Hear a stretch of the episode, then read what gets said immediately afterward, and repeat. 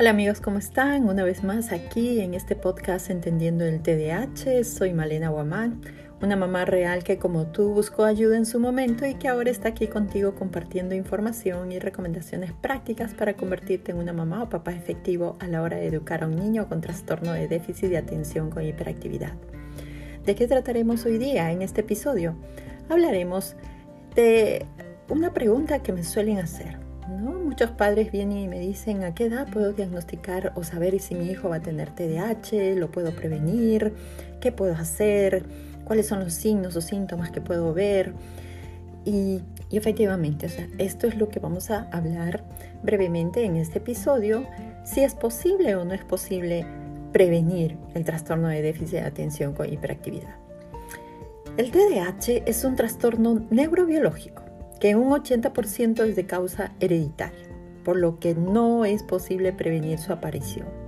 Pero sí es posible disminuir que los niños desarrollen cuadros de mayor complejidad si se hace un diagnóstico y tratamiento oportuno.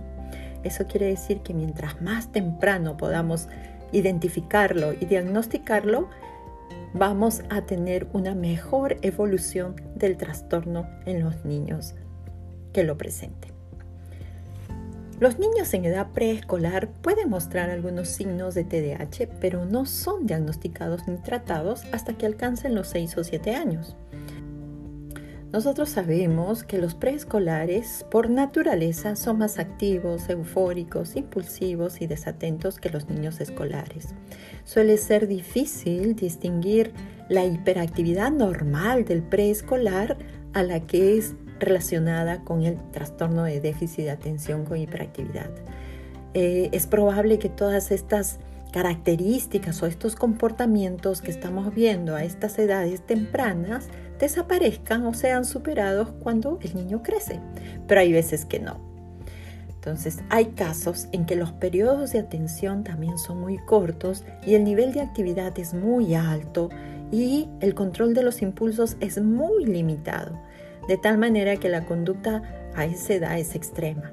Si tienes un niño así, eh, no es solamente equivocado, sino es potencialmente dañino para su bienestar socioemocional quitarle importancia a esas dificultades o simplemente decir, bueno, hay que esperar que crezca, que madure un poco.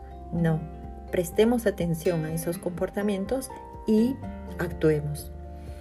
Algunos médicos creen que es prudente diagnosticar el trastorno en preescolares cuando la impulsividad, la hiperactividad y la falta de atención son muy extremas.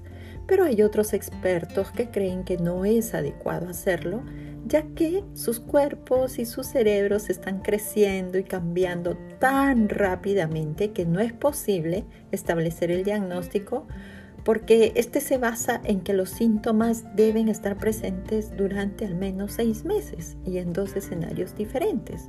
Entonces, para seguir estos criterios, estamos viendo que es un poco difícil observarlos eh, o encontrarlos ¿no? presentes en los niños preescolares, ya que ellos están cambiando continuamente.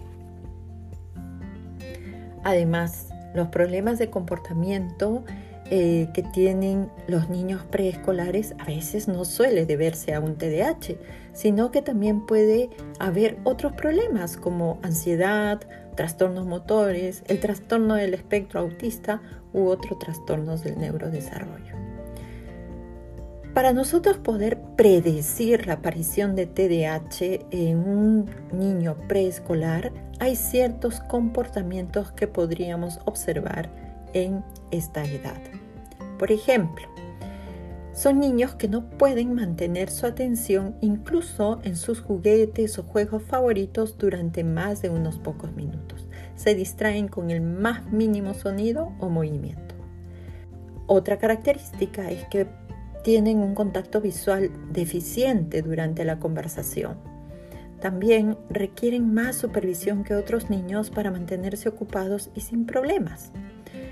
Son niños que están en continuo movimiento. Son difíciles de sostener o abrazar porque son demasiado hiperactivos eh, y, les cuesta, les cuesta mantenerse quietos.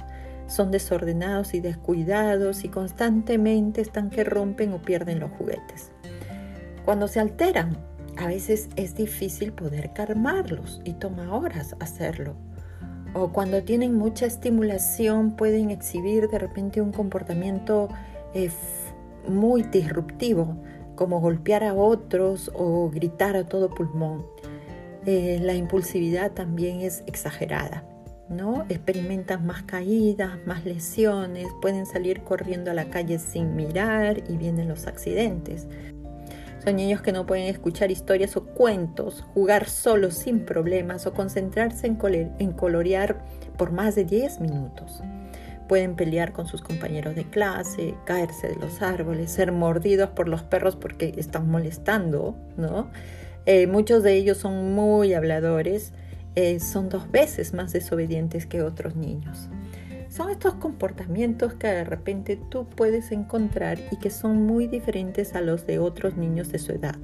Si es lo que tú estás viendo en tu niño o en tu niña, llévalos a un pediatra para obtener un historial médico, una evaluación y después sería bueno que te entrenes en un, en un programa que te enseñe cómo manejar la conducta de una manera constructiva y cómo enseñar a autorregular eh, su comportamiento a tu niño.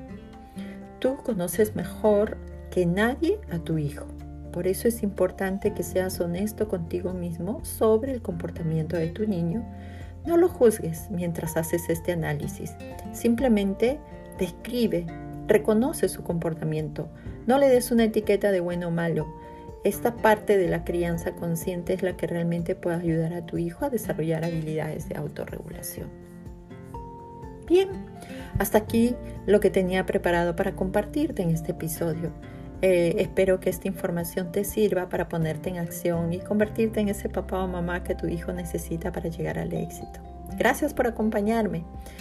Eh, si te ha gustado el episodio o crees que le puede servir a alguien, compártelo o comenta. Así podremos llegar a más familias como la tuya. Te esperamos en el próximo episodio. Hasta entonces.